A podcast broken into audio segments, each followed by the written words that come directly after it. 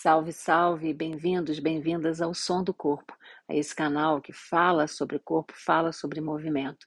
Eu sou Carla Helves, educadora e pesquisadora do movimento, criadora desse canal.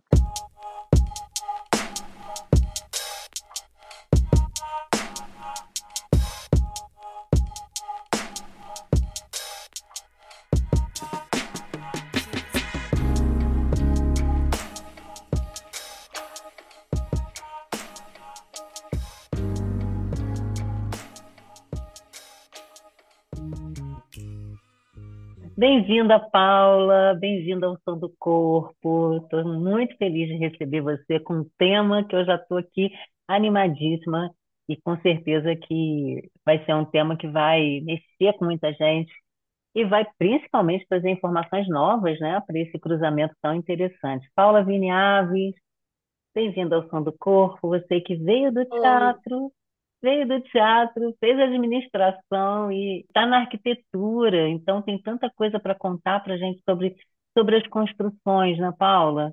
Sobre todas as construções em todos os níveis. Bem-vinda, querida. Oi, tudo bom? É um prazer estar aqui. Também estou muito animada em poder contar essa pesquisa, né, de múltiplas áreas. Uhum, é, você já estou aqui doida para fazer as perguntas. Então, eu quero pedir para você, logo de começo, para que você se apresente. Conte um pouquinho sobre essa sua trajetória, o que que, que, que trouxe você para a neuroarquitetura, que a gente já, já vai entrar nesse, nesse lugar para poder explicar para a gente. É, bom, eu sou formada inicialmente é, em comunicação e artes do corpo, né? Que era uma faculdade de teatro, dança e performance, né? Um curso da PUC. É, logo após que eu fiz esse curso, eu acabei entrando na administração para trabalhar com a loja, que eu tinha uma loja, né? Eu senti a necessidade de, de, de conhecer essa parte, e o teatro ficou ali um pouco de lado, né? É, depois de um tempo, eu acabei fechando a minha loja e fui para arquitetura, né? Na arquitetura, ao me formar, eu acabei conhecendo a neurociência e eu vi que existia um nicho que era a neurociência aplicada à arquitetura, que é o que conhecemos, né, como neuroarquitetura, que uhum. trabalha a neurociência como forma de entender esse espaço que a gente está construindo na arquitetura de uma forma mais profunda do que até então a gente tinha visto, né? Só na arquitetura. Deixa eu te perguntar, essa loja que você tinha era de quê? Já era alguma coisa era... relacionada à decoração, assim, não? Era, era de artesanatos e pedras brasileiras. Então, ah, que incrível. eu sempre tive no mundo das artes ali. Aham. É, imaginei que fosse, eu queria conferir, confirmar. Porque você sabe, Paulo, que é uma coisa, né? Esse lugar das artes, é um lugar tão amplo e é um lugar tão diverso que a gente volta e meia cai nessa visão de ter que segmentar a arte, né? De ter que olhar a arte compartimentada. Então, eu vou direcionar toda a minha arte para cá, ou para ali, ou para colar. Mas a arte é isso, né? Esse lugar da criação, esse lugar que é no corpo e que é é, que é na neurociência também, que é na, na, na, história da criação, né? Então, isso é muito interessante, assim, trazer esse lugar que, da costura que você fez, né? Inclusive para a administração, porque por que não, né? Por que não? Uhum. É, na administração, a gente também não tem um viés artístico, é porque são as visões são muito diferentes, né? Então, a arquitetura, quem vai para a administração normalmente tem esse lugar mais sei se é exatamente cartesiano, você me corrija se eu estou falando errado, mas assim, é uma forma menos artística, né? Mas... É, eu gosto de falar que é, as áreas todas, todas, independente da que você escolher, se você souber relacionar, elas todas uma vão ter a ver com a outra, assim, é, elas, elas se cruzam, assim, tem quase que um quiasma ali, uma de repente uma passa por cima da outra. E eu hum. falo que a, a ciência, ela é arte, né? A arte é o que acaba nos movendo, né? Se você vê, quando a gente passou pela pandemia, as pessoas, elas viam shows, elas viam as coisas elas viam as músicas, elas viam filme, é arte, né? A arte foi o que manteve a sanidade, né, das pessoas durante um Durante. período de isolamento. Então eu falo assim, é, a arte ela é realmente da forma que eu enxergo, a arte é vida para mim, é o que move o ser humano. De uma forma ou outra, a gente vai apreciar a arte, cada um na sua medida, cada um no seu no seu modo, né? Porque a gente não é igual, isso que é o legal, então a gente vai ver a arte de formas diferentes, né? E eu acho que as, as áreas que eu estudei, muitas pessoas falam, nossa, mas elas não têm a ver. E eu falo, tem a ver se a gente sabe fazer as conexões certas. Se você compreende a área que você estuda, você consegue achar a conexão certa naquela área para aquilo que você procura. Então, eu acho que cabe essa relação assim de sobreposição de áreas. É verdade, é, porque a gente acaba, é, e esse, esse olhar, ele é muito singular, né? É realmente de cada um. E se apropriar disso também é, é um lugar muito de criação, né? E de apropriação. Você poder enxergar aquilo como uma forma que cada pessoa vai poder dar a sua contribuição, o seu viés, o seu olhar. Então, é, é, é muito singular mesmo. Então, conta pra gente o que que é e como é que funciona a neuroarquitetura. Bom, a neuroarquitetura, ela é uma área interdisciplinar. Ela vai juntar a neurociência, as ciências cognitivas, a psicologia e a arquitetura. Então, ela faz essa sobreposição de áreas tão distintas, mas tão comuns entre si, né? Para a criação de como que eu vou criar um ambiente de forma mais completa, mais saudável e que traga benefícios. É quase que a gente imaginar é, a criação de uma escola, né? É o que busca a neuroarquitetura, onde o ensino seja é, mais profundo e tenha maior aproveitamento, ou, é, no caso de hospitais, hospitais que curem mais. Não só os pacientes, mas também aquelas pessoas que trabalham lá. Porque o paciente, muitas vezes, ele está ali de passagem, né? Enquanto os médicos, enfermeiros, eles estão lá permanentemente, quase que, né, naquele ambiente. Então, é, a neuroarquitetura, ela está baseada na criação de ambientes mais eficientes e curativos, digamos. E como que eu vou fazer isso, né? Eu vou entender o cérebro, então, a partir desse entendimento que a gente tem do cérebro, baseado em estudos da neurociência, eu trago para como que eu posso aplicar isso no ambiente baseado nesse comportamento, porque a neurociência entende que o nosso cérebro, eles são iguais, entre aspas, né? Assim, o funcionamento ele é igual. Então, se eu consigo entender o cérebro e como que acontece determinado comportamento, eu posso, de certa forma, é, trazer um ambiente que cause benefícios. A gente acredita na neuroarquitetura que não existe um ambiente neutro. Nenhum ambiente vai ser neutro. Ou o ambiente que você está inserido, ele é bom, ou esse ambiente que está inserido é ruim. Então, é, como que a gente vai trabalhar isso, né? Entender esses ambientes para que eles afetem as nossas emoções, as nossas percepções, o comportamento de forma positiva. A gente quer trazer o bem-estar. Então, ela não, a neuroarquitetura ela não se preocupa só com efeito de curto prazo.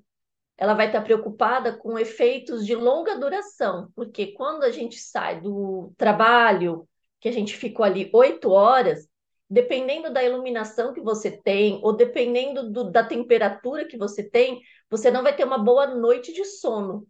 E às vezes você acha que você tem algum problema de saúde, e realmente você pode estar com algum problema de saúde, e aí esse problema de saúde não é causado por você, e sim pelo ambiente que você esteve numa longa duração.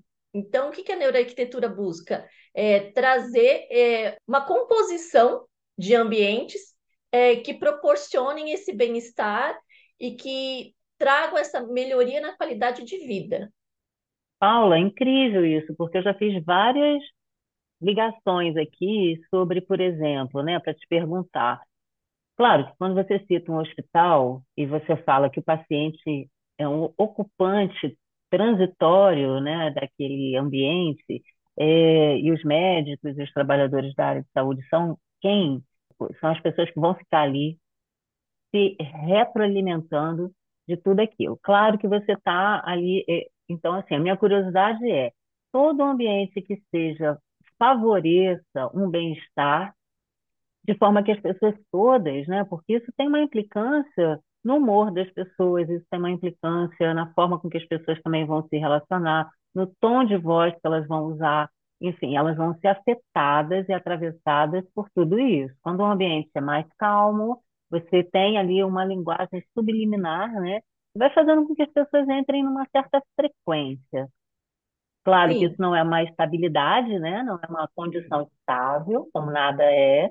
E, mas ao mesmo tempo você vai predominantemente favorecer esse tipo de pensamento, né? E de sensação, principalmente. É isso? Sim, e inclusive tem estudos e pesquisas, né, que nada aqui que a neurociência fala, né, e quando eu falo em neurociência, entenda que a neurociência aplicada à arquitetura, tudo sempre vai estar baseado em estudos científicos, é, é a base para a gente trabalhar. E então, é, para você ter uma ideia, existem estudos de que, por exemplo, é, quartos de UTI eles colocaram é, uma tela tensionada no teto, né? E simulam a iluminação do dia para que aquelas pessoas que estão ali, às vezes sem janela, ou tenham o que a gente chama de círculo circadiano, que é, que é a iluminação do sol que traz bem-estar. Então, foi, foi feito é, experimentos com isso, não só é, o paciente foi beneficiado, como também as pessoas que ali trabalhavam, que não saem daquele ambiente hermeticamente fechado, né? E aí, outra pesquisa que foi feita em hospital é, foi de colocar paisagens com verde, né? Que o que na neuroarquitetura a gente chama de biofilia, né? Trazer a paisagem de fora para dentro e quartos que não tinham paisagem. E a melhora das pessoas que tinham a paisagem foi muito maior e o número de medicamentos que elas usavam diminuiu em relação àquela que não poderia estar tá vendo uma árvore. Então, esses estudos estão sempre baseados nisso, em como melhorar esse ambiente para aquela pessoa que está ocupando. Então, a gente vê que às vezes a mudança é muito sutil. É você ter uma janela que você vê uma árvore, que você vê a luz do sol, que você vê o dia, que é coisa que o nosso corpo precisa, né? Esse contato com a natureza, que às vezes é, acaba na arquitetura, as pessoas acabam encerradas dentro de ambientes fechados, janelas, aqueles prédios espelhados que você não vê fora, não sente o ar de fora, não entra o ar, não sai, é tudo fechado, né? Então, é, a gente vê que pequenas mudanças, né, nesse, no, no, no ambiente mesmo, que a gente pode estar tá, é, é, trabalhando, às vezes, pode trazer esse benefício. Aí a pessoa pode falar assim: ah, eu não tenho como colocar é, uma janela no meu ambiente, mas às vezes você trazer a foto de uma paisagem para o nosso cérebro, ele já entende que isso é a natureza, ele não faz a, a distinção entre o que é imaginário e o que é real. Então ele entende que isso é natureza, ele já traz um benefício, né? Isso é maravilhoso, porque essa coisa mesmo, né, do cérebro interpretar da mesma maneira, e eu falo muito isso em relação às práticas somáticas, né? O que é ação, o que é pensamento sobre a ação e sonhos, né?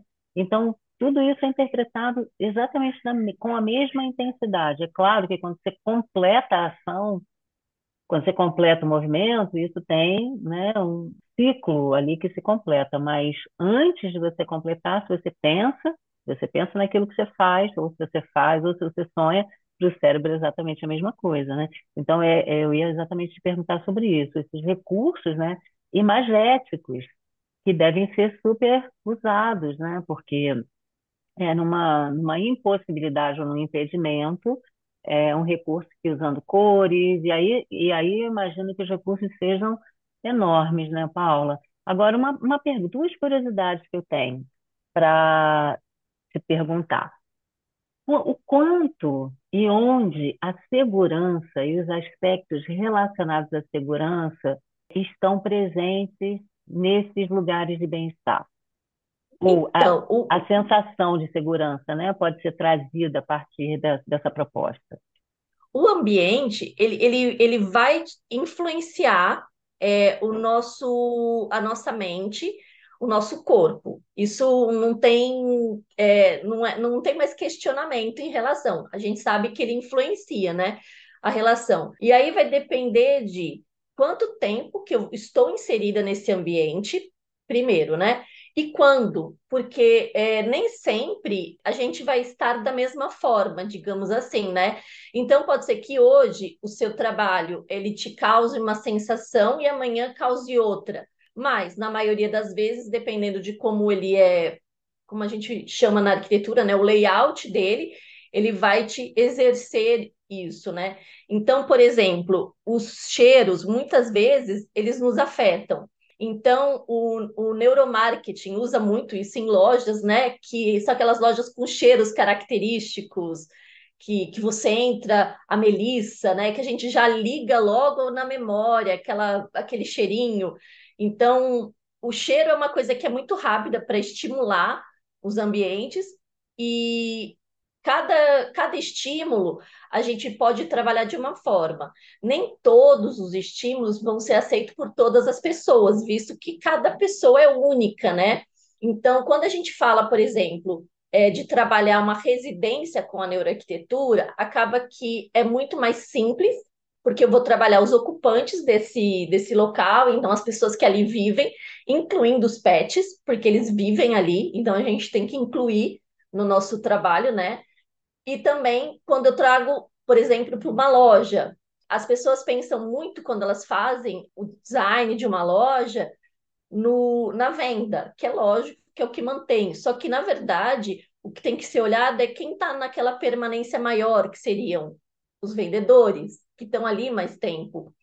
Então, a gente sempre pensa é, na, na neuroarquitetura no todo, não só nas pessoas que vão estar nesse ambiente de passagem, mas na pessoa que vai estar nesse ambiente constantemente.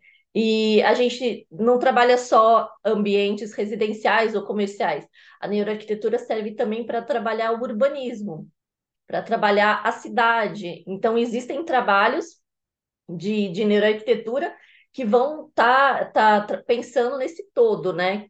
Que é maior, que é a cidade. Então, são espaços onde passam mais gente. Então, como que eu vou tornar esse espaço que a gente chama na neuroarquitetura de espaços memoráveis? Porque quando é, o espaço ele não te traz nada, ele é só um espaço, um espaço de passagem.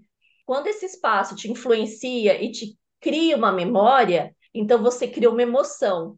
Então ele já virou um espaço memorável e, e já foram feitas pesquisas que a maioria das nossas memórias elas estão ligadas a um lugar. Ai, a praia que eu tomei aquele sorvete, você já vai Hum, lembrar. A casa de férias que tinha aquele cheiro, você vai lembrar. Então é sempre um, um, um lugar, não é um espaço. Uhum. Você vai lembrar do lugar específico, porque ele já virou memorável, já está na memória.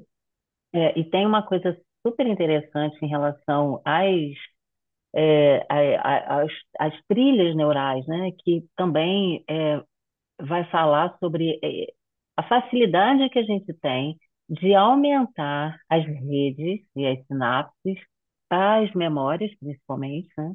Quando elas estão relacionadas a esse lugar afetivo, quando tem afetividade. Então, quando tem afetividade, eu rapidamente abro esse caminho, né? Esse caminho fica aberto. Também tem o outro conceito da neurociência, que é a apoptose, né? Que são as podas neurais e também vão falando sobre lugares onde, de afinidade. Então, assim, você vai indo por ali, só que se você tem uma, uma experiência negativa, entre aspas, né?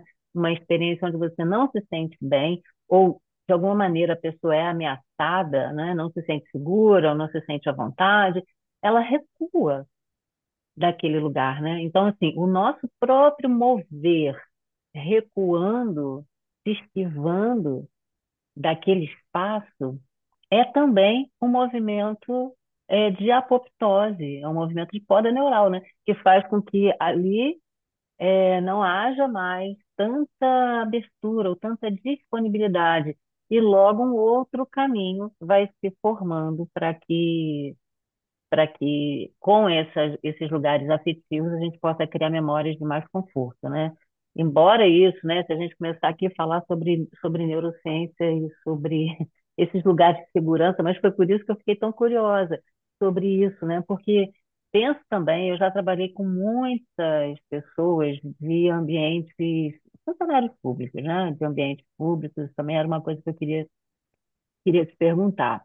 E aí tem muitos conceitos que estão ligados ao funcionalismo público, de estresse, de frustração, para algumas pessoas, né? Assim, não, não quero generalizar, cada um é um dentro desses lugares e tal, mas a, a minha pequena amostra me fez ver que, que é muito é muito comum por todo por, por, por aspectos variáveis o funcionalismo público ter um certo, as pessoas que, que vieram para mim, um certo acúmulo de estresse, um certo, um, um certo lugar de insatisfação e às vezes de adoecimento. Então, sempre foi uma coisa que me deixou curiosa sobre. Eu não sei se você tem essa leitura, se há estudos sobre isso, mas eu acho que é um lugar muito interessante de ser estudado, né? É que geralmente quando a gente fala dessas, é, vamos dizer assim, salas, né, onde essas Hum. pessoas estão ali trabalhando, onde elas ficam a maior parte do tempo, o que que acontece? São salas que elas é, são pobres em estímulo. Então, não vai ter uma cor, não vai ter. é, é, os móveis acabam sendo móveis velhos. É uma coisa que é muito. Quando você entra ali, eu até outra vez fui aqui na prefeitura e eu falei: não tem como você ser feliz aqui. Você fica deprimida. Eu fiquei lá uma hora, eu falei, eu já estou saindo aqui com depressão porque assim, um carpete manchado, e aí você você trabalha essa coisa também na neuroarquitetura do visual, né?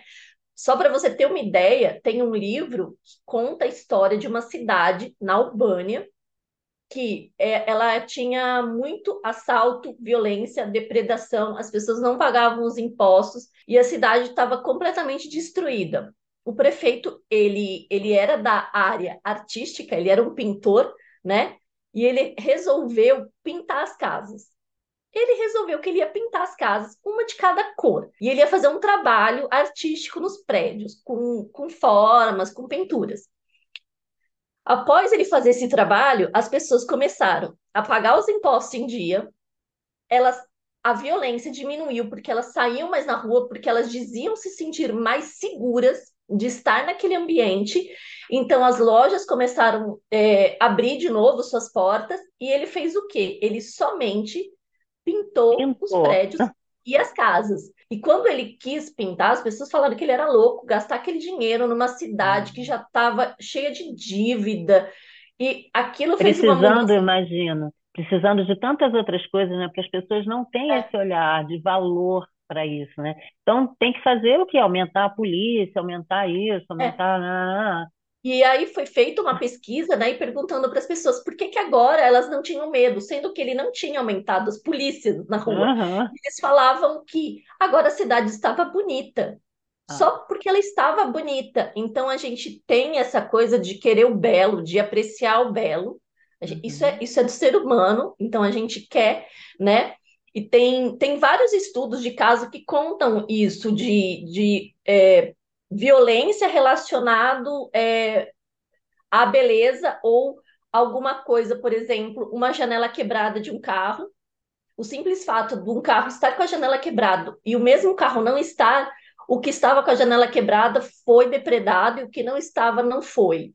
Então, a gente percebe que são pequenas coisas, e aí, quando a gente volta para esse ambiente de repartição, onde é, as pessoas não um cuidado com aquilo, né, com aquele ambiente, então é um ambiente ou cinza, ou todo branco, é, que não se trabalha as texturas. É o que a gente chama na neuroarquitetura de ambiente empobrecido. Quando a gente tem um ambiente empobrecido, foi feito pesquisas e existe um é, empobrecimento cognitivo das pessoas que estão ali. É quase que como, vamos dizer assim, não exatamente nisso, mas quase como se o seu cérebro diminuísse porque você não tem estímulos visuais, você Uhum. não tem estímulos é, sensoriais daquele ambiente, e aí você pega uma pessoa e coloca ela oito horas trabalhando para uma parede branca, oito horas trabalhando num guichê cinza, não tem como ela ter nenhum estímulo ali, porque elas não podem muitas vezes sair, tomar um café, ver a luz do sol. Então, isso causa, né, É um dos esse... fatores, né, que, que É, contribui para esse adoecimento de uma forma mais ampliada, né, dos setores, enfim. isso. E aí a gente tem uma coisa que a gente chama na, na neuroarquitetura, né, que chama affordance, que é a possibilidade, né, de ação, né, que eu, que eu tenho, né, de, de em um ambiente eu oferecer a mudança desse comportamento. Então, o que que é? Eu vou pegar esse ambiente e eu vou alterar ele de forma que ele traga benefícios para o corpo, seja de uma forma mudando o layout, trabalhando para que esse ambiente não seja uma, uma via de mão única, que ele seja uma via de mão dupla, né? Que ele traga essa mudança de comportamento, que é o que a gente quer, que é uma mudança de comportamento positivo, né? Então, é trazer isso, oferecer o benefício, né? Quase que como se o ambiente ele fosse um alimento. Então, se Uhum. você come uma coisa rica em fibra, você vai estar nutrido. Se você come uma coisa que é mais pobre, você não vai ter essa força toda que o corpo precisa. E o ambiente ele trabalha muito isso, né? Como, como se ele fosse um nutriente para a gente. Então, os estímulos são necessários. E é até curioso que, por exemplo, na casa do Big Brother, lá, que todo mundo fala, eles têm o tal do quarto branco. Por que que ninguém aguenta ficar naquele quarto? porque ele é todo Uhum. branco, ele não tem nenhum estímulo. Então, isso acaba sendo muito cansativo para o nosso cérebro. Assim como muito estímulo é cansativo, nenhum estímulo também. Também. A gente precisa do equilíbrio. Hum, e você está falando isso, eu me lembrei da medicina ayurvédica, que fala dos três doshas, né? Kapha, Pitta e Vata. E aí, dentro desses três, que também, a, a princípio, todo mundo, é, eu não conheço muito não, tá? Mas conheço só um pouquinho para poder falar sobre isso. A princípio, todo mundo tem os três doshas. Predominantemente, um, um ou dois, então sempre tem um que está mais elevado, o outro que está embaixo, enfim. E aí a gente, dentro, quando procura uma um terapeuta um médico ayurvédico, visão dele ali é avaliar, né, dentro desses três doshas, o que está em desequilíbrio, o que está em excesso e procurar exatamente esse equilíbrio. E aí, aqui em casa, meu marido está estudando, ele é médico, e aí agora ele está fazendo uma especialização em medicina ayurvédica. E aí a gente tem falado muito sobre, até aqui em casa, a gente gosta muito de decoração, tem uma filha que, que faz, está formando, se forma esse ano em arquitetura, e então a gente tem muito, muita afinidade por isso e pelas coisas que se caracterizam dentro da medicina ayurvédica como Kapha, que é o lugar do conforto, que é o lugar dos tecidos, das texturas, que é o lugar das cores que trazem esse essa coisa assim gostosa, né? Esse gostoso, que também, se você for para alimentação, você vai vendo lá que em desequilíbrio, o, o cafa pode ser aquele que adora doce, por exemplo, né? E aí vai encher a cara de doce, porque doce traz esse lugar de afetividade, de preenchimento. Então, é, é de novo, né, esse lugar de cruzamento, que não dá para a gente ver sob um aspecto só, mas ao mesmo tempo, quando se afasta um pouco, né, você começa a ver esse lugar que está que é que em tudo que a gente consegue fazer ligação, né, como você estava falando antes, né, Paulo? Tudo vai, se a gente souber olhar e fazer as conexões certas, vai se afinando com aquilo, né? Isso que você falou me lembrou que existem técnicas, né? é, que, que podem ser usadas. É lógico que isso que eu estou falando, eles não, não pode ser generalizado. Por quê? Porque a neuroarquitetura é baseada num projeto extremamente personalizado, mas existem, é, existe uma técnica, né, que está muito na moda e que as pessoas nem sabem por que, que elas usam, que é do teto pintado, né? Aqueles, aqueles tetos que, é, que, é, que são pintados de uma cor mais escura. É, isso é interessante quando a pessoa, no caso, por exemplo, tem depressão ou tem ansiedade. Por quê? Porque aquele teto mais escuro, ele vai dar uma impressão de que ele é mais baixo. Então, ele pode causar um acolhimento para essa pessoa que está precisando, ou de um colo. Então, traz esse aconchego no, no ambiente. Agora, se uma pessoa que é extremamente agitada, simplesmente resolveu pintar o teto porque achou que estava bonito na foto que ela viu na internet, isso pode causar um desconforto que ela não Uhum, entenda por que, que ela está naquele desconforto, daquela coisa que está sufocando. É por isso que a gente sempre fala muito que o ambiente ele tem que ser personalizado, né? Porque assim, a gente vai conversar com a pessoa e vai entender o que, que ela realmente precisa não é só o que ela quer. É lógico que o projeto está baseado no que o cliente quer para aquele ambiente, mas também o que, que ele realmente precisa. Porque muitas vezes a gente não consegue enxergar tudo que a gente precisa, né? A gente enxerga tudo que a gente quer, que é uhum, muito amplo. A gente quer tudo. Em casa, todo mundo quer o conforto. Mas aí a gente pensa, será que eu realmente é, vai, preciso de uma lareira? Vou usar essa lareira, por exemplo, aqui em São Paulo, que não faz tanto frio. Ah, eu quero só porque eu vi. Então a gente, a gente tenta chegar nesse, nesse acordo. E, e a gente tem algumas ferramentas que a gente faz, né? Um, um questionário que a gente chama de briefing, é, para entender como que cada pessoa percebe o ambiente. Então, se moram três pessoas na casa, eu faço as perguntas para as três pessoas, porque você não percebe o seu ambiente da mesma forma que seu marido, da mesma forma que a sua filha. Cada pessoa tem uma leitura, né? Então, essa coisa de perceber, às vezes, é, o aconchego, né? Vai variar. Para uma pessoa, pode ser ter um espaço livre, que ela se movimente. E para outra, pode ser um tapete. E para outra, uhum, pode ser só uma poltrona onde ela vai ler o livro.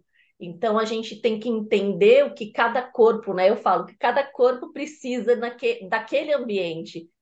Então, uhum. é a necessidade, né, que, que o corpo pede do ambiente, né? Então, o ambiente ele tem que servir a gente, né? Como toda técnica, né? É, precisa servir a gente. Então, e não ao contrário, né? A, o corpo servir a técnica ou ser, entre aspas, escravizado pelo método ou pela técnica. Isso é, eu acho que é uma máxima que vale sempre a pena repetir, né? Lembrar. E é isso, a gente tem, tem lugares para ocupar e, e é isso mesmo, as sensações. E embora, né, Paula, a gente está mudando o tempo todo. E aí tem outra coisa que eu queria te falar. Como a gente muda o tempo todo, tem essa, por exemplo, uma casa de. Eu moro aqui na, na, na- gente, né, mora aqui nessa casa há 26 anos. Então, a casa, ela é um reflexo daquilo que a gente também foi vivendo ao longo desses anos. Viemos para cá, as três crianças eram pequenas. Hoje não tem mais nenhuma, nem criança, nem adulto em casa. Saiu todo mundo de casa e, e, e hoje é outra casa, né? Então, ao longo do tempo, muitas mudanças que, no meu, na minha visão, a casa é uma extensão do corpo. Então, quanto que a gente vai elaborando internamente, isso se reflete no ambiente, isso se desdobra. Parece que sempre aquilo que uma parede, por exemplo, que sempre estava ali, uma hora você olha para ela e fala: o que que essa parede está fazendo aqui? Ainda. Tira essa parede daqui, por exemplo, né? E bota por que que eu não mudei essa cor e tal. Então, eu acho isso muito interessante, porque eu tenho amigas, por exemplo, que é o contrário não querem mexer nisso, também moram em casas e tal, e aí construíram uma casa e falam, não, gente, tá bom, eu construí, eu pensei tanto nessa construção, e foi, e foi suficiente, então eu não tenho desejo de mexer em nada. Eu, eu fico sempre escutando, e, e nós conversamos bastante sobre isso, é uma amiga bem chegada em especial, e eu acho curioso, porque para mim, talvez a visão dela em relação a mim seja uma inquietação, que toda hora quero mudar alguma coisa. E a minha visão para ela, que já compartilhada, é tipo, pode não mexer nunca na casa, porque assim, ela é tão reflexo para mim de uma mudança interna que eu fico curiosa, mas acho que é isso, né? Essa singularidade, cada um de um jeito. É, então, é, é muito engraçado porque, por exemplo, a, a neurociência a gente está sempre muito baseado em fatos científicos, né? Eu, por isso que eu gosto de, de estudar neurociência, mas eu não me apego somente a isso, né? Eu gosto de, de olhar outras áreas. E fazendo um curso de Feng Shui, a professora falou assim: os móveis chamam móveis para serem móveis, para mudarem, não podem ser fixos, porque ao longo do, da jornada a gente muda. Então a gente vai querer mudar os móveis, né? E aí a gente cai nessa coisa daquelas pessoas que gostam de mudar e tem outras pessoas que são mais conservadoras, digamos assim. Então, quando a gente vai trabalhar a casa de uma pessoa, a gente tem que, primeiramente, né, na, na neuroarquitetura, entender o que cada pessoa busca. Porque imagina que eu pego como cliente a sua amiga que não gosta de mudança e resolvo mudar a casa dela. Ela vai querer morrer e me matar. Ela vai falar assim: meu Deus, eu não quero mudar. Mas a gente tem que é, mostrar para o cliente, de uma forma positiva, como as mudanças, uhum. até certo ponto, no limite dele, são boas. Então, de repente, ela é uma pessoa mais travada, vamos dizer assim, para as mudanças, conservadora isso é da personalidade dela. Eu posso mostrar que, de repente, ela colocar um quadro ou mudar a cor de uma parede é, vai trazer um benefício baseado numa pesquisa que tem uma base científica. Eu posso demonstrar. Então, quando a gente tem é, é, esse suporte, né, da, do uhum. conhecimento da neurociência, a gente consegue trabalhar melhor com cada pessoa é, ao ponto que eu posso explicar para você que não convém você arrancar uma parede que uhum. você pode querer essa parede aí amanhã. Então, é, é tudo, tudo a gente trabalha muito é, a percepção realmente de cada um. Porque aquilo, né? O, o corpo, ele tá ligado à casa, ele, ele, a casa é a nossa extensão, a gente no decorrer do nosso desenvolvimento, temos essa coisa muito ligada com a habitação, com, com o que é nosso, né? E a casa é a forma como a gente se relaciona, como a gente se movimenta. Então, é, vão existir pessoas que vão querer uma maior movimentação, seja de móveis, ou seja, de espaço, de que precisam de um espaço mais livre, da mesma forma que vai ter aquelas pessoas que tem bibelô de todas as partes do mundo que passaram, e para elas aquilo é a memória. Então a gente a, a, é saber entender isso. Eu falo que é muito. A gente está atualmente passando né, um, uma fase que eu chamo é muito delicada, porque as pessoas elas veem as casas na internet ou elas veem as fotos e elas acham que aquilo é o ideal. E eu falo que não. O ideal é a casa que tem o pelo do sofá no cachorro, porque a gente vive assim. A gente, a gente tem que ter o nosso espaço, né? Da forma que, que, que a gente quer, e não da forma que se apresenta na revista, que muitas vezes não mora ninguém lá. É uma casa que eu falo, é uma casa cenário, são imagens feitas só para demonstrar um, um sofá ou uma decoração. Então, é, na hora que a gente vai trabalhar a casa de uma pessoa, a gente tem que entender que é uma pessoa que está ali. E aí também tem o que eu chamo de que essa romantização de espaços é, de 20 metros, 15 metros, tudo integrado. Cientificamente já foi comprovado, a gente precisa ter um espaço que é o nosso quarto, um espaço que é a cozinha, um espaço que é social, eles não podem estar todos juntos, porque o nosso cérebro não descansa se a sala é junto com o escritório, que é junto com o quarto. Ele não desliga, ele sempre vai achar que você está no escritório. Então a gente precisa ter esses ambientes, né, compartimentados. Então vem a importância de, de, de não só entender que cada lugar da casa tem que ter o seu lugar, como cada pessoa vai ter a sua casa e a forma daquela casa funcionar também é única. Porque a gente é uhum. único, né? Nossos corpos são únicos. sim. Principalmente para essa, essa, assim, esse lugar contemporâneo do home office, né?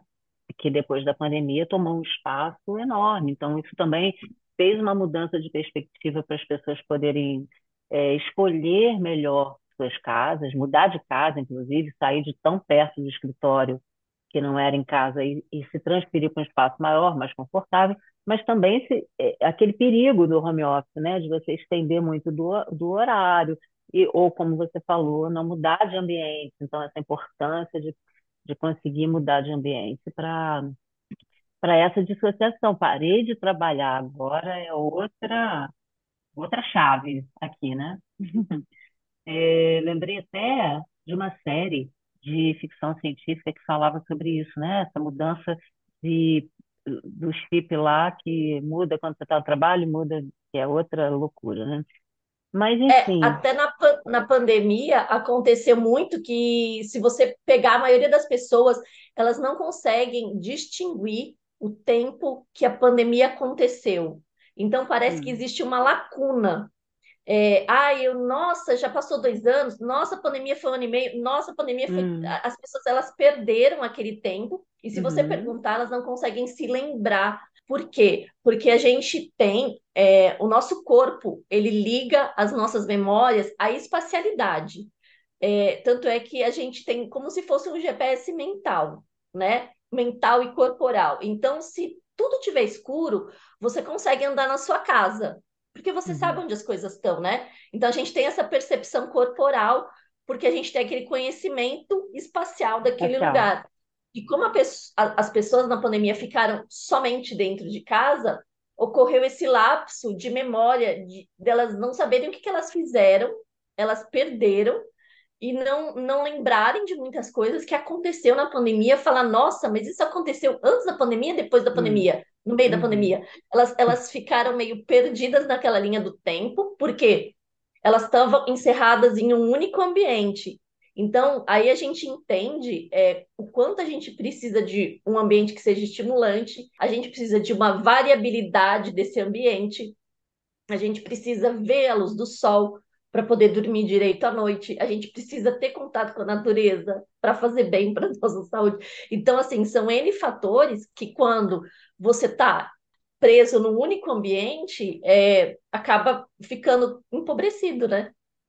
E, e, e, acima de tudo, a gente precisa de um corpo, né, Paula, que possa se deslocar livremente por esses espaços, né, e possa favorecer a construção dessa memória, né, e, e, desses estímulos, porque sem um corpo, né, não há o que se construa a partir de, dessas experiências, né, então, isso eu acho que é uma coisa, inclusive, já vou aproveitar essa entrada para te perguntar exatamente sobre isso, né? O corpo, a primeira casa, e a casa que a gente mora, a segunda casa.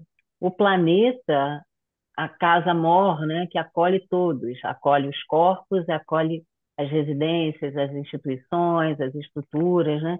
Então, esse lugar de cuidado que às vezes é muito transferido é, para um, um corpo que é para um físico, né? Para um lugar que seja só, entre aspas, físico, porque ele é físico também, mas ele não é só, ou para casa, né? Para aquelas pessoas que também oferecem para esse, para essa casa ambiente física, né? O lugar de cuidado, mas que também não equilibram. Claro que o melhor dos mundos a gente sabe que é o equilíbrio. Então é isso a gente está consciente, né? Desse, desses espaços. E a falta de cuidado também com o planeta, né? De reconhecer o planeta como casa, né? Então, assim, esse lugar de costura entre essas, todas essas casas, né? Porque não vejo aqui uma, uma importância maior ou menor entre elas, mas como sendo um- uma grande casa que acolhesse todas elas, né? Eu acho que é, é, é muito interessante porque, para mim, o corpo sempre foi a base inicial e central de todas as minhas pesquisas. Sempre eu, eu baseio tudo no corpo. Então, eu acho que o ambiente ele vai chegar para todos através do corpo, né? Inicialmente, ele vai chegar através dos nossos sentidos, né? Então, é, qualquer ruído, qualquer cheiro, som, a gente inicialmente percebe no corpo, e aí vai para o cérebro, e mas volta essa resposta para o corpo, né? Então eu acho que o corpo ele está alojado na arquitetura, né? E ele tem essa relação que é do movimento e, e arquitetura ela tem que proporcionar, porque da forma como eu vou dispor o mobiliário ou eu vou dispor os, o, o layout de qualquer espaço, seja residencial ou público, eu vou ou limitar esse corpo a se mover nesse espaço, ou eu vou permitir que ele se mova de uma forma mais ampla. E nisso, é, quando eu limito ou permito né, expansão do corpo, eu também estou trabalhando com a comunicação entre as pessoas, né? Porque um ambiente onde você não se move, você não se comunica direito, porque você fica quieto. Então, eu acho que esse, esse o corpo, né? Conhecer é, o, essa corporificação, né, que a gente tem que ter, essa percepção, acaba sendo muito importante para a consciência de criação de um espaço. Então, eu, eu acho que falta, às vezes, o autoconhecimento para depois é, criar os espaços. Tem uma frase do Merleau-Ponty que eu adoro, que é nos compreendendo é que conseguimos compreender os outros. Então, é a partir do que a gente experiencia que eu consigo entender essa mesma experiência no outro. Então, se eu vou é, criar um ambiente, eu acho que eu tenho que ter essa consciência corporal. Se eu tenho uma consciência corporal minha, eu consigo criar ambientes para os outros. Se eu não tenho essa corporificação mais profunda, eu não consigo entender o que, que o outro pode precisar, né? E é muito interessante que, assim, o que eu falo que as, as áreas elas se sobrepõem, né? Então, quando a gente, por exemplo, trabalha práticas somáticas, de você entender a sua expansão corporal, é, o quanto você precisa de um espaço X para fazer um trabalho de movimento corporal, talvez você entenda que aquela poltrona que está ali no meio da sua sala não é tão necessária. Que talvez aquele espaço para você se movimentar seja mais importante e, e, tenha um valor maior, que ele vai te permitir um, uma maior movimentação do que ter um, um móvel X ou Y, né? Então, eu acho que eu vejo essa, essa coisa de, de entender o corpo, conhecer o seu próprio corpo e aí você consegue entender os outros, né? E os espaços que os outros utilizarão. Sim, é. Porque é isso, né, Paula? É, é relação, né? Então, é, são as formas de se relacionar. Primeiro consigo mesmo, né? Consigo próprio, e depois com esses lugares, de, tanto de ambiente, mas no seu núcleo familiar e, e também no seu, nos seus espaços de trabalho e de convivência. Então, tudo parte da relação. E, e todo esse trabalho somático e teatral, né, e esse laboratório que o corpo nos oferece diariamente, né, é um trabalho como uma, como uma criança que precisa, para estimular seu cérebro, precisa aprender né, dinâmicas de brincadeiras, né, aquilo que ela está ali experimentando, é, absorvendo do ambiente e teatralizando ali dentro das suas dinâmicas de brincadeira, uma criança precisa brincar, né? Ela não, ela não pode só ter um estímulo vindo de fora, de alguém que ensine sobre, mas ela precisa também elaborar suas próprias experiências, assim como a gente. Seguimos nós aqui também fazendo as nossas trocas e as nossas relações para colocar no mundo aquilo que é elaboração, né? Isso é muito incrível e eu, eu concordo, óbvio, concordo plenamente com você quando, quando você traz esse recorte tão importante, né, do corpo, que com certeza eu imagino que não, é, não sejam muitas as pessoas que tenham esse olhar para a arquitetura, né, esse olhar que vem é, dessa visão e da sua experiência. Não é só uma visão, não é só alguma coisa lida ou entendida, né, mas é a sua experiência de ter trabalhado o corpo antes, de ter percebido como é que como é que o corpo está dentro completamente desses espaços, né?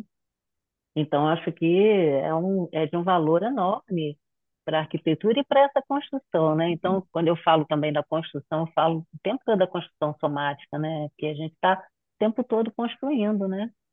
Eu falo que a gente tem que trazer essa consciência, né, corporal para as pessoas, que eu acho que isso faz uma diferença imensa, né? Porque, como eu falei, a neuroarquitetura ela trabalha muito a parte da neurociência aplicada à arquitetura, que é uma coisa muito mais, vamos dizer assim, racional, né? Que é o cérebro, sempre baseados em, em experiências é, comprovadas cientificamente, né? Da gente Sim, aplicar.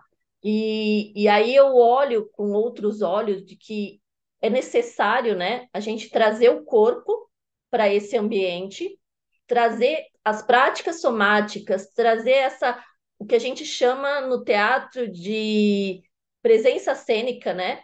De você estar presente ali naquele momento, de você conhecer aquele momento. Então é não é só um ser que passa pelo espaço, mas é um corpo que percebe esse espaço, né? Que, que, que entende esse espaço. Na, na neuroarquitetura, a gente tem é, um compre... uma compreensão né, daquele. Para ter um livro, né, que é o Rápido Devagar, né? Que a gente tem é, as formas de entender que são a forma rápida e a forma devagar. E a forma rápida, ela, ela faz a gente tomar as decisões rapidamente, que são aquelas decisões automáticas que a gente precisa decidir logo e a gente não vai gastar tempo e nem energia pensando, né? Só que muitas das sensações e percepções do nosso dia passam por essa percepção rápida, ou seja, elas a gente perde, a gente não tem consciência elas passam no, naquela parte que a gente nem percebeu. Então, muitas vezes a pessoa ela entra num lugar ou entra na própria casa e ela sequer se lembra que tal decoração está ali, que tal objeto está presente ali. É, ela já se acostumou de tal forma com aquilo que ela não tem mais aquela atenção para aquilo. E o que eu bato na tecla é que a gente tem que trazer essa, essa compreensão corporal, de estar de, de tá presente naquilo que a gente está fazendo, né? Então, Uhum. porque a arquitetura ela é criada também através do tato, do cheiro, dos sons, tudo isso é sensorial, né? Eu vou, eu vou sentir o meu corpo. Então, eu tenho que, que trazer esse corpo para esse ambiente. E de que forma que eu, eu, eu fiquei me perguntando, né? Como que eu vou trazer esse corpo para esse ambiente? E aí eu sempre volto para as práticas somáticas, é, independente de qual seja, porque cada pessoa pode se identificar com alguma, tem inúmeras. Esse trabalho do corpo, esse parar e olhar para o corpo, como que está o meu corpo nessa cadeira? Como que eu estou apoiando os meus pés no chão? E tem pesquisas que falam de como o ambiente afeta até a nossa tomada de decisão. Por quê? Porque eu estou numa postura corporal errada, é, sentada de uma forma errada, então eu vou tomar uma decisão errada, corporalmente, porque eu estou curvada, porque eu não Uhum. estou ali, né? Não estou Uhum. presente, então eu não tenho a consciência. E, e é, um, é uma coisa que eu digo, é um elo. O corpo vai estar conectado com esse ambiente e a sua percepção está conectada com o seu corpo, está conectada no ambiente.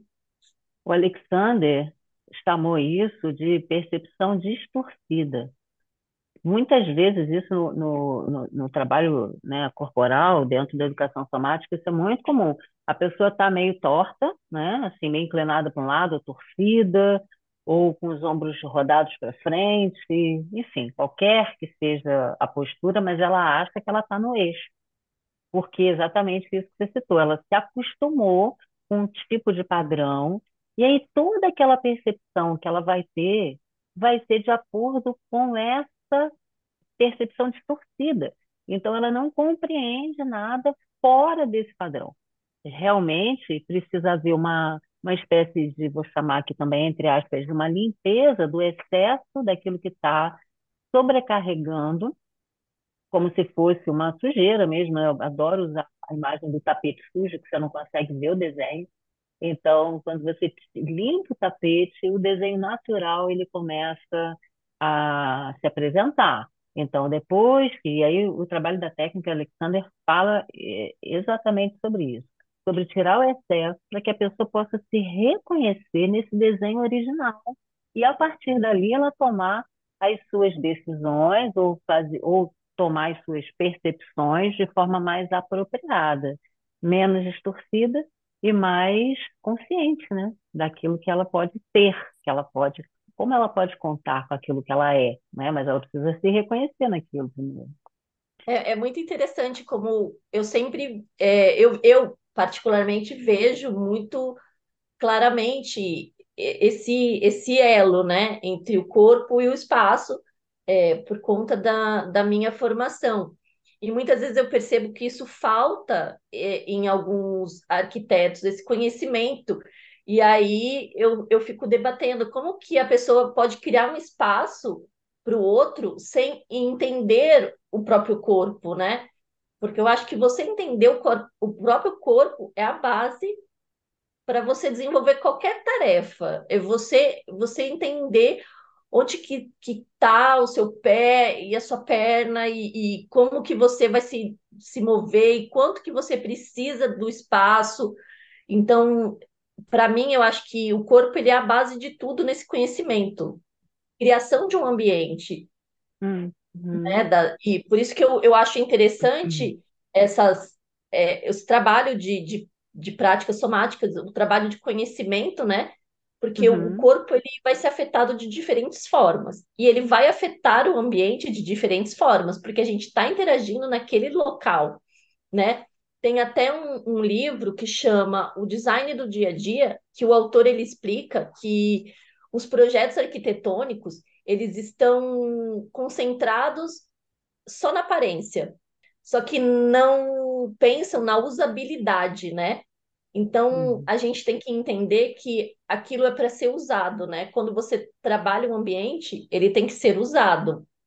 E, uhum. e tem pesquisas que, que, que apontam que, assim, só da gente olhar para um objeto, a gente já ativa uma área do cérebro, mesmo que você não tenha a intenção de pegar, mas uhum. você ativa a área do cérebro de fazer aquele movimento de pegar, né?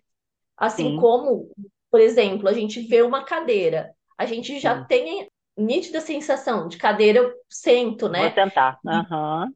É, e aí eu, eu estudo uma parte que é de você, vamos dizer, decodificar essa forma. Que outro uso eu posso dar para essa cadeira? Ou que outro uso eu posso dar para esse objeto?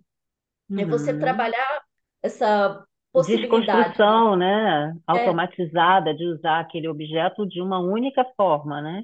Isso, eu acho ah. que isso é interessante da gente também pensar, porque, ué, tem uma máquina de costura que é antiga da avó. Por que que você não pode trabalhar isso como um enfeite do seu aparador, né? Uhum, e trazer uhum. novos significados para isso. Eu acho que trabalhar essas múltiplas possibilidades, né? Que a uhum. gente também tem que explorar, por exemplo, com o nosso corpo. Por que que eu sempre sento dessa forma? Quais são as outras formas que eu tenho de sentar? Sim. E se a gente reparar, a gente tem é, hábitos corporais muito arraigados. A gente sempre faz as coisas da mesma forma. Então, eu até proponho, às vezes, quando eu faço o briefing, né, que é o questionário com, com um cliente, dele olhar aquele ambiente de outra forma, né? Então, uhum. porque às é vezes a pessoa ela entra na, ela é um entra na incrível, né?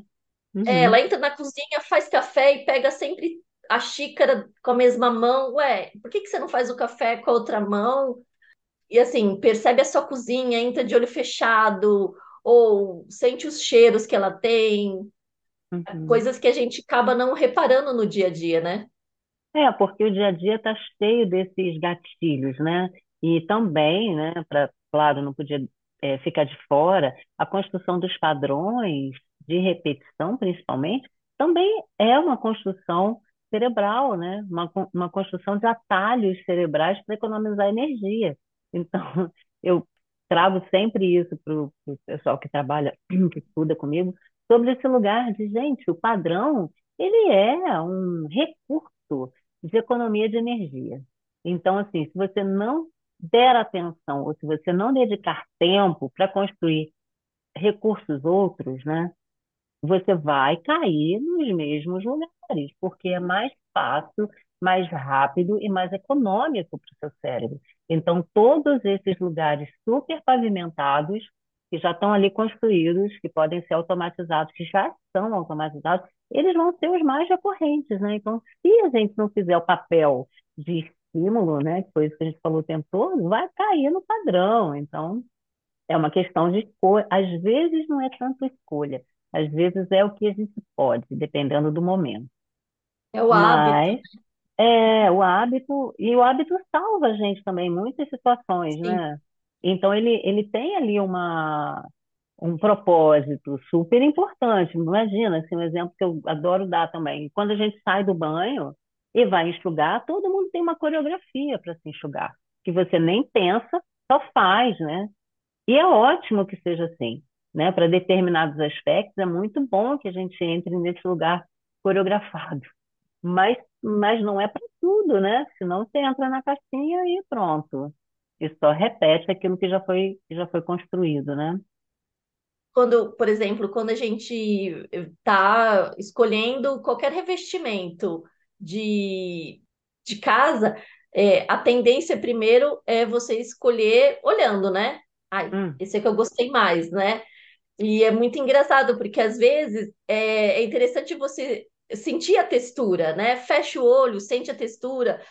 E eu sempre fazia isso com, com, com minhas clientes, de a pessoa vai tocar com a mão, né? Eu falo, toca com outras partes do corpo, passa o seu hum, antebraço tecido. O que que você sente? Porque a nossa pele do antebraço, ela é mais sensível do que da mão. Então, uhum. quando você vai ficar, por exemplo, num sofá, como que você escolhe tocando? Que vai ficar em contato é essa pele É o interna, que a antebraço, gente aham. é o antebraço. Aí eu, Apoia, né? eu sempre falava, é, sente essa textura com outras partes do corpo.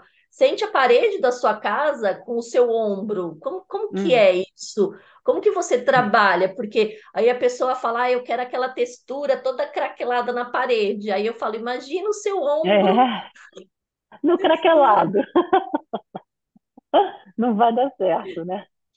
Mas às vezes a pessoa ela só quer pelo visual. É, Só exato, é, que é. é, é, eu falo que assim, é, a gente tem que aprender a tocar com os nossos pés, não só com as mãos, né? Hum, É, Eu falo uhum, pensar com os pés, uhum, sentir com as outras partes do corpo, que às vezes é onde vai estar em contato, né? Por exemplo, ai, a- eu vou escolher a minha cabeceira da cama. A gente aham, escolhe, mas aquilo vai ficar em contato com a nossa cabeça. Então, assim, como, como que eu sinto isso com a minha cabeça? Porque eu vou ficar uhum, ali, sei lá, uhum. 10 anos com aquela cabeceira, e aí as pessoas resolvem colocar um ripado de madeira. Você vai ficar com aquele Aham. ripado de Vai madeira ficar 10 com anos ripa. na sua cabeça. É bonito? É bonito, mas aí você tem que ver se o conforto vale. Claro, claro. Tem que fazer essa escolha, né? E eu, eu garanto também que deve, que tem um monte de gente que deve achar essa proposta super doida, né? Claro que, assim, eu sei, me- totalmente fora da caixa, né? Aquela coisa, nossa, que doida, que coisa. Mas, mas ao mesmo tempo, né, contextualizar isso é de uma riqueza impressionante, né? Porque a pessoa, ela não pode deixar de ver ali uma coerência, uma lógica, né? Porque aquilo é, não é aos olhos de quem vê só, ou do arquiteto, é principalmente para quem está ali desfrutando disso diariamente. Então, é um contexto, nossa, que tem um fundamento maravilhoso, inquestionável, né? É, geralmente no começo as pessoas ficam um pouco reativas, porque eu Aham, apresento um questionário e depois eu apresento meio que faça isso, faça aquilo. A pessoa sei. pensa, "Ai, que coisa chata, não Que quero fazer, eu saco, só é. queria um projeto, me dá logo o Aham. projeto aqui. E aí eu falo, não, experiencie isso e veja como, como é, e depois você me conta. E aí a pessoa ela fala, é verdade. Eu percebi. Nossa, tal coisa é assim. Aí você consegue trazer um pouco de, de percepção que parece que estava adormecida, né? Assim, Sim, que, que eu acho que eu brinco, né? Eu falo assim, é, tanto o teatro como as práticas somáticas elas tinham que ser dadas na escola. É é uma coisa assim, que, Hum. Que todas as pessoas precisavam ter desde pequena. Educação somática, né? O nome já É, fala, educação somática. A gente tem um corpo e não está educado para habitar esse corpo propriamente, né? é, Então, e aí, é. assim, você fala, é, é, é só uma questão de você parar 10 minutos por dia e falar, deixa eu, deixa Hum, eu olhar isso aqui. E é uhum. um pouquinho por dia, né? O trabalho da formiguinha. É, Então, é, é, o mesmo acontece. Às vezes a pessoa, ela, por conta do dia a dia, quero tal coisa ou quero tal coisa, mas isso te atende? Sim, Hum, não, né? uhum, Então, assim, é, como fica o seu corpo nesse ambiente? É bom? É ruim? Então, eu sempre coloco essa, essa não só do bem-estar é, mental, que a neuroarquitetura trabalha tanto, mas também do corporal, assim, também dessa, claro. desse Desse entendimento de todo, né? Desse de lugar mais esse, é, integrado, né? de como esse Uhum, corpo vai habitar este ambiente, porque é o corpo que, né, o, o Winston Churchill, ele fala que nós moldamos os edifícios, depois os edifícios nos moldam. É Então, assim, nós vamos montar a casa, mas depois ela vai Hum, nos moldar, como vamos nos mover, como vamos, uhum, né? E, e eu sempre, eu sempre falo que tem que ter um espaço de vazio, porque o espaço do vazio ele é muito rico, porque ali cabem muitas coisas para você trabalhar. Então, Uhum. eu acho muito É interessante muito. deixar um espaço vazio assim. Uhum. Paula, podia ficar conversando com você até amanhã. Seria pouco ainda, por tanto de coisa que a gente tem para trocar. Quero super te agradecer, adorei essa troca e, nossa, fiquei mais ainda tocada, né, por, por essa perspectiva tão plástica e tão integrada que é esse lugar da arquitetura, da neuroarquitetura e do corpo e da arte, enfim, né, como a gente o tempo todo só reforça esse lugar de que sim, precisamos colocar isso no mundo, né? Precisamos colocar isso cada vez é, de forma mais fácil de ser absorvida, é, aplicável, como você falou, né? Tornar isso algo que a gente possa se apropriar e não se sentir distante disso, né? Então, desse lugar de integração, desse lugar tão múltiplo, tão variado e de, e de comunicação, né? Entre entre as especialidades, entre as carreiras, de forma que a gente possa fazer um cruzamento que vale a pena que a gente não segmente tanto, mas que a gente, ao contrário, integre cada vez mais, né? Então, te agradeço por essa troca que tão valiosa. Eu que agradeço, foi uma honra, adorei participar desse bate-papo e colocar um pouco da, da minha visão, né, dessa multiplicidade de áreas sobrepostas, né? É quase que uma coxa de retalho que eu venho costurando e trabalhando, essa trazer o corpo para para essa neuroarquitetura, né? Embora tenha um pouco, né, não tem tão aprofundado, eu acho que falta muitas pessoas terem esse conhecimento de práticas somáticas, né? Eu, eu sempre falo para todo mundo que elas precisam ter um conhecimento corporal, precisamos trabalhar o corpo e, e, e busco isso incessantemente nos meus trabalhos, né? E, e nas minhas Hum. pesquisas, sempre, sempre baseando no corpo e nas práticas somáticas, trazendo Ah, essa riqueza que é o corpo, né?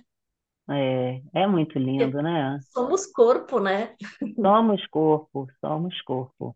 É isso, querida. Parabéns pelo seu trabalho super lindo. Fiquei encantada de saber mais.